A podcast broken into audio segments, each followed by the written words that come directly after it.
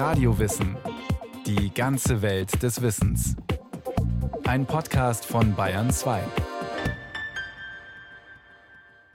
Hier ist Radio Wissen.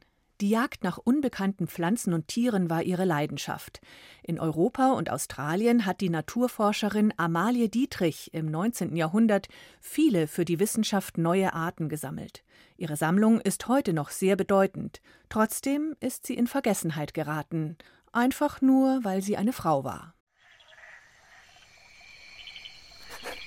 Meine liebe Caritas, mit einem wahrhaft feierlichen Gefühl rüstete ich mich für meine erste Sammeltour im neuen Erdteil. Neu ist ja alles, und eine Fülle von Material wächst einem hier entgegen, dass man geradezu in Verlegenheit gerät, wo man zuerst zugreifen soll.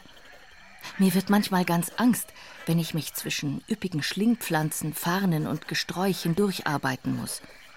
Große Orchideen hängen an fast unsichtbaren Fäden von den Bäumen herunter. Sie sind so wunderbar geformt, Sie haben so schöne Farben und sehen mich so geheimnisvoll an, dass meine Hand sie nur mit einer gewissen Scheu pflückt, als seien es lebendige Wesen, die mir Vorwürfe machen, dass ich ihr ruhiges Dasein störe.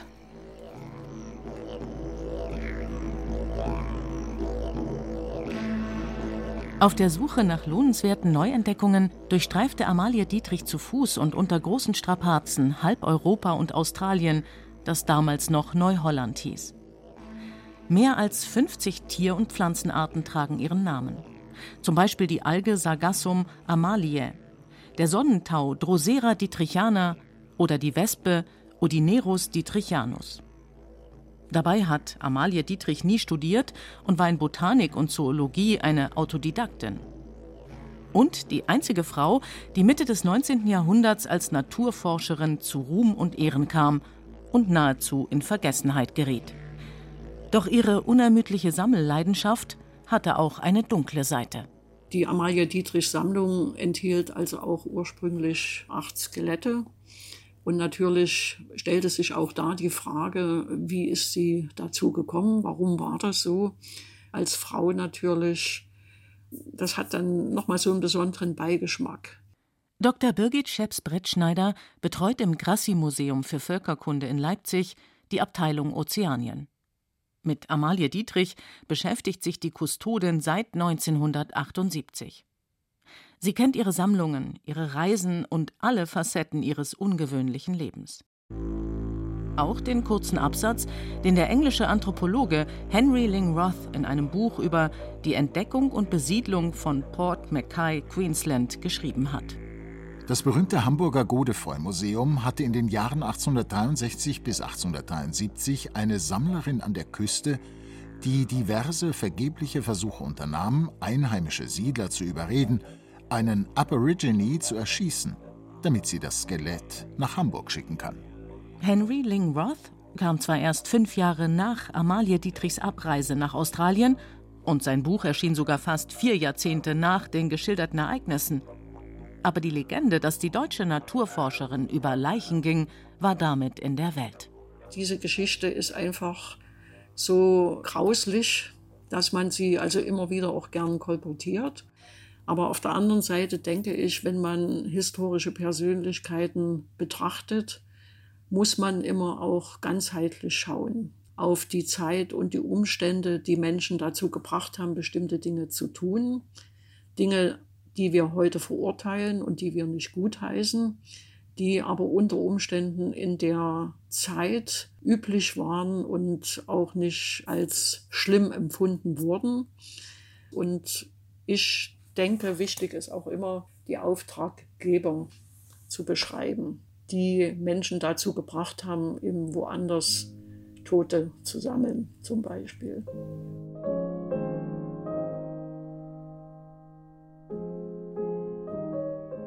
Es war der reiche Hamburger Reeder Johann Cäsar Godefroy, der Amalie Dietrich beauftragte, die Flora und Fauna im australischen Queensland zu erkunden und Exponate für sein Privatmuseum zu sammeln, das er mit Tieren, Pflanzen, Waffen und Gebrauchsgegenständen aus aller Welt bestücken wollte. Für die damals 42 Jahre alte Naturforscherin, die aus einfachen Verhältnissen stammt, geht damit ein Lebenstraum in Erfüllung. Sie beginnt direkt eifrig Englisch zu lernen und nimmt Schießunterricht, um für die abenteuerliche Reise ans andere Ende der Welt gewappnet zu sein. Im Museum wird sie in Präparationstechniken unterwiesen. Am 17. Mai 1863 verlässt Amalie Dietrich als einzige Passagierin der ersten Klasse auf dem Segelschiff La Rochelle den Hamburger Hafen. Im Gepäck hat sie Lupe, Mikroskop, zwei Kisten Gift, 100 Gläser mit Stöpseln, Insektennadeln, Spiritus und Seidenpapier, dazu ein englisches Wörterbuch sowie die wichtigsten Werke zur Pflanzenkunde. In den kommenden zehn Jahren sammelt sie mehr als 20.000 Pflanzenarten, außerdem Insekten, Vögel, Fische, Säugetiere, darunter zahllose für die Wissenschaft neue Arten. Auch das erste Exemplar der giftigen Taipan-Schlange findet sich in den Kisten, die sie nach Deutschland schickt. Es ist die größte Sammlung, die jemals eine Einzelperson zusammenträgt. Sie hat Massen an Flora und Fauna nach Hamburg gebracht. Ihre Sammlungen, die hier im Museum waren, waren Forschungsgegenstände und keiner, der was über die australische Flora und Fauna schreiben wollte, kam an diesen Sammlungen vorbei. Aber man hat sich nie wissenschaftlich mit ihr als Forscherin, als Naturkundlerin auseinandergesetzt. Und das, denke ich, ähm, hat was damit zu tun, dass sie eben Frau war und dass sie Autodidaktin war und dass man sie nicht ernst genommen hat als Wissenschaftlerin. Im Gegensatz zu ihren männlichen Kollegen, die regelmäßig Berichte über ihre Forschungsreisen veröffentlichten, sei Amalie Dietrich immer eine reine Sammlerin geblieben, sagt Renate Hücking, die der Naturkundlerin in ihrem Buch Pflanzenjäger ein Kapitel gewidmet hat. So lassen sich Fiktion und Fakten im Leben der Amalie Dietrich, die zwar Unmengen an Material, aber nichts Schriftliches hinterließ, nur schwer unterscheiden. Sie wäre wirklich eine Fußnote in der Geschichte der Naturkunde geblieben, wenn nicht ihre Tochter ein unheimlich populäres Buch über sie geschrieben hätte. Amalie Dietrich, Ein Leben, ist 1909 erschienen. Es ist meiner Meinung nach eine sehr gelungene Mischung aus äh, Dichtung und Wahrheit. Also das ist alles mit Vorsicht zu genießen. Es gibt ein paar Originalgeschichten, das sind Briefe, die ihr Arbeitgeber an sie nach Australien geschickt hat. Also sie war tatsächlich da, also das ist alles verbirgt. Ansonsten ist die Quellenlage ziemlich dünn. Hamburg, 3. Januar 1864. Frau Amalie Dietrich. Sie schrieben uns, dass Sie schon tüchtig sammeln. Darüber freuen wir uns. Über das Sammeln der Schmetterlinge möchten wir bemerken, dass Sie dieselben in Tüten schicken können. Selbst die größten Nachtfalter, wenn Sie ihnen die Flügel zusammenklappen, können Sie ruhig in dieser Weise absenden.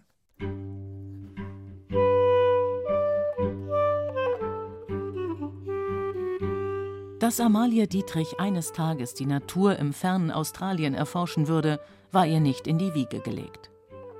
Geboren wird sie am 26. Mai 1821 als Concordia Amalie Nelle im sächsischen Städtchen Siebenlehn. Der Vater ist Beutler von Beruf. Er stellt, wie der Name schon sagt, Beutel her. Taschen, Geldbörsen, Bälle und andere Dinge aus Leder, die die Familie auf Märkten in der Umgebung verkauft. Die Schule besucht Amalie nur vier Jahre lang, lernt aber fleißig und liest wissbegierig alles, was sie in die Finger bekommt. Schon bald lästern die Leute, sie rede wie ein Buch und schütteln verständnislos den Kopf, als sie erfahren, dass die arme Handwerkertochter den Heiratsantrag eines reichen Mehlhändlers abgelehnt hat. Doch Amalie und ihre beste Freundin haben sich geschworen, dass sie niemals heiraten, es sei denn, es käme einer, der hoch über ihnen stände. Diesen Mann trifft die 24-Jährige an einem schönen Herbsttag im Wald, in dem sie mit der Mutter Pilze sammelt. Wilhelm Dietrich, ein Naturkundler, der ihr einfach das Einmaleins der Botanik beigebracht hat. Mit dem ist sie durch die Wälder gezogen, mit dem hat sie gelernt, Pflanzen zu unterscheiden, an welchen Merkmalen unterscheidet man Pflanzen. Von dem hat sie gelernt, wie pflege ich das, was ich da abpflücke, wie presse ich das und wie behandle ich es, dass es nicht schimmelig wird. Also von ihm hat sie ungeheuer viel gelernt.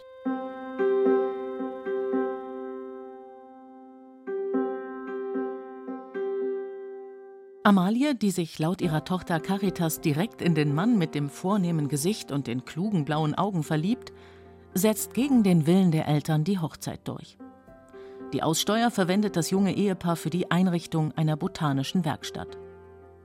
Tagsüber streifen sie gemeinsam durch die Natur und sammeln Blumen, Gräser, Kräuter, Farne und Moose, die abends gepresst und zum Trocknen ausgelegt werden. Also sie hat sich auch relativ wenig um Konventionen geschert. Also die Kleinstadtgesellschaft ist ja auch immer so auf permanenter Lauer und Beobachtung. Man hört also auch heute noch, wenn man in Siebenlehen fragt, ja, äh, die war dann verheiratet und wohnte im Forsthof. Und man soll es nicht glauben, sie hat dann im Wäscheschrank nicht die Wäsche aufbewahrt, sondern dort lagen die Herbarien und die Tierpräparate drin. Im Winter wird die Ausbeute geordnet und zu Herbarien zusammengestellt, die die Eheleute an Apotheker, Lehranstalten und Privatpersonen verkaufen. Der Verdienst reicht gerade für das Nötigste, denn die Geschäfte laufen schleppend. 1848 kommt Tochter Caritas zur Welt. Jedes Mal, wenn ich Caritas in fremde Hände geben muss, frage ich mich wieder und wieder, was ist meine erste Pflicht? Soll ich meinem Mann die Gehilfin oder soll ich dem Kind die Mutter sein? Wilhelm sagt, und das sehe ich auch ein, wir müssen reisen. Das hängt notwendig mit dem Beruf zusammen.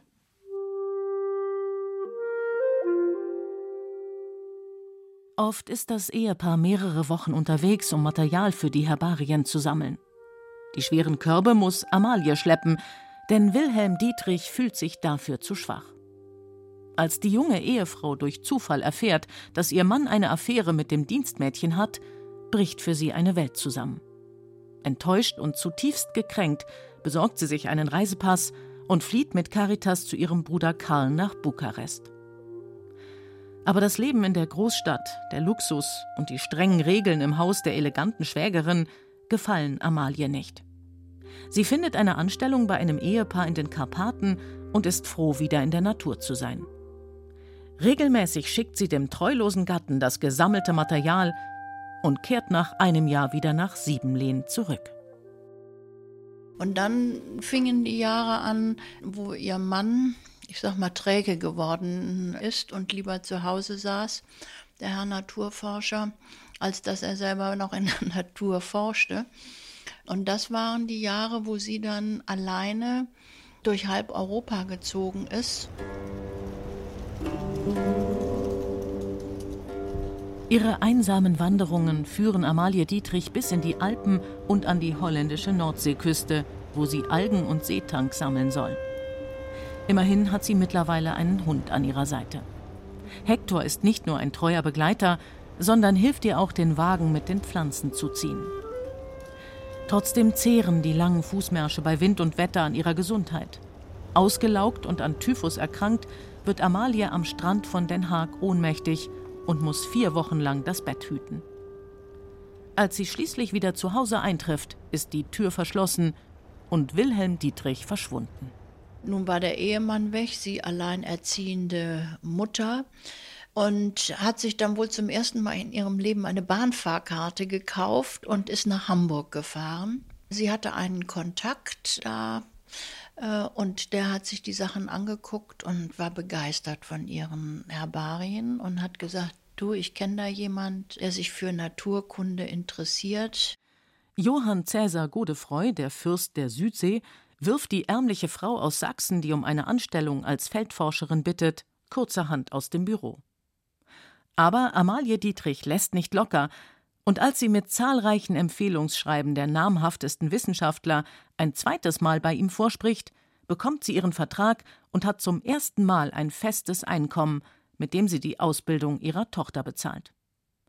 Dafür wird sie zehn Jahre lang in den Jahren 1863 bis 1873 die Nordostküste Australiens erforschen und Material für das Museum zusammentragen. Hamburg, den 20.01.1865. Unser Museum zieht immer mehr Beachtung auf sich. Und es ist der wissenschaftlichen Welt wohl bekannt, wie viel Amalie Dietrich zu dessen steter Ausdehnung beiträgt. Wir freuen uns, dass Sie nördlicher gehen wollen und möchten Sie nochmals bitten, nicht nur Skelette von dort vorkommenden großen Säugetieren, sondern auch möglichst Skelette und Schädel von den Eingeborenen sowie auch deren Waffen und Geräte zu senden. Diese Sachen sind sehr wichtig für die Völkerkunde.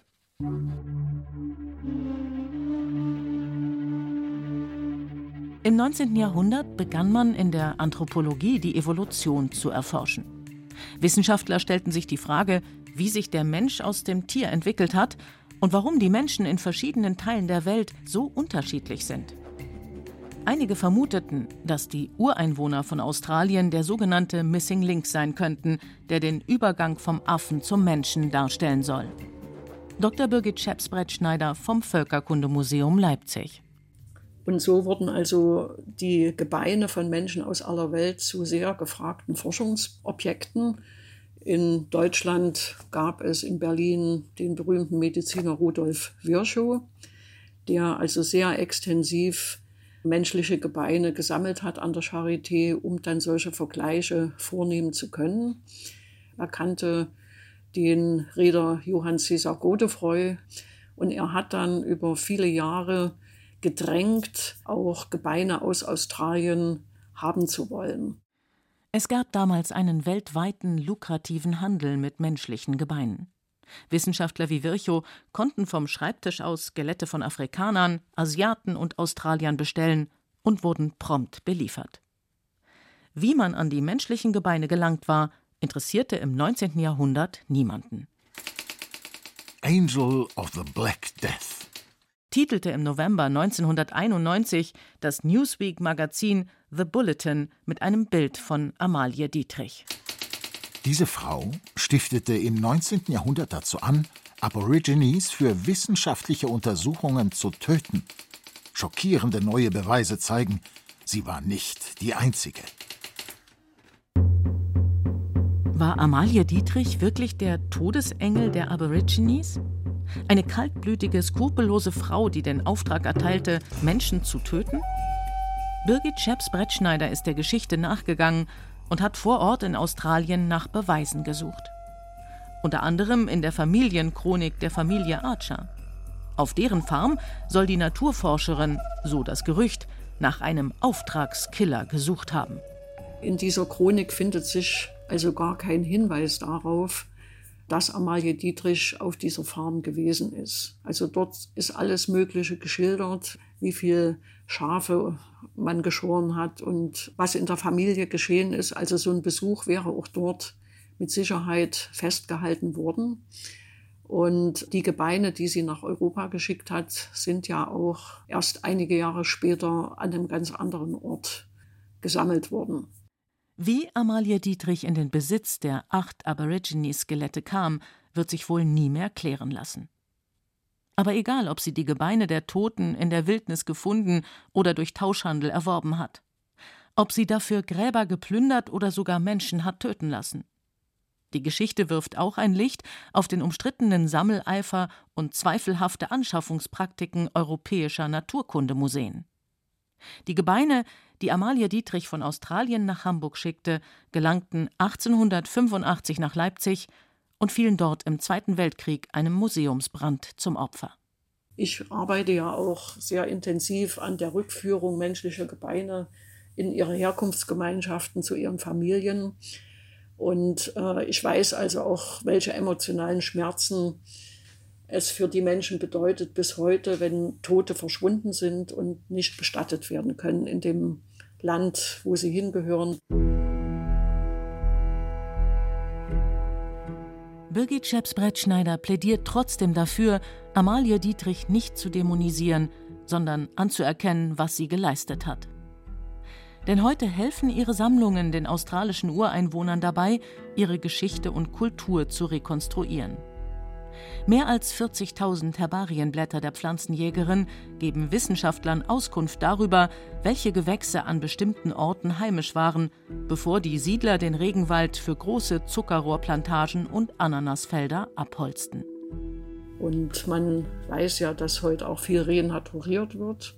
Und das hilft dann auch dabei, wenn man sich entschließt, in einem Nationalpark zum Beispiel wieder Pflanzen auszubringen, die ursprünglich dort mal gewesen sind.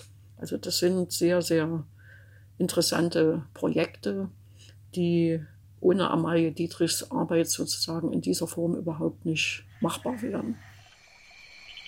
Und doch, all diese Sammlungen geben nur einen armseligen Begriff von dieser Märchenpracht. Es gehört eben eins zum anderen. Diese Pflanzenwelt ist belebt durch eine farben- und formenreiche Tierwelt.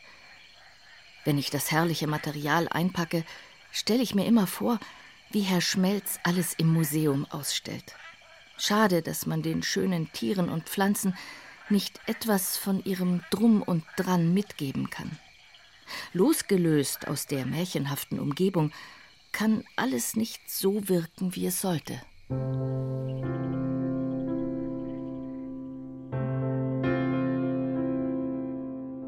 Nach zehn Jahren in der Fremde kehrt Amalie Dietrich 1873 nach Deutschland zurück und beginnt ihre Sammlungen zu ordnen. Sie ist 52 Jahre alt, ihr Gesicht von der Sonne gegerbt und faltig, umrahmt von dünnen weißen Haaren. Sie bezieht im Museum ein Zimmerchen und besucht regelmäßig naturwissenschaftliche Vorlesungen an der Hamburger Universität. Als die Firma Godefroy 1879 Konkurs anmeldet, wird das Museum verkauft und Amalie Dietrich verbringt ihren Lebensabend im städtischen Altersheim. Sie stirbt im Alter von 69 Jahren an einer Lungenentzündung im Haus ihrer Tochter Caritas. Sie hatte ja ein sehr schweres Leben, hat sich immer durchgekämpft durch die Widrigkeiten, die er natürlich auch die damals existierende Männergesellschaft gesetzt hat. Und für Amalie Dietrich würde ich mir wünschen, dass man ihre wissenschaftliche Leistung würdigt und dass man sie vielleicht weniger benutzt, um Politik zu machen.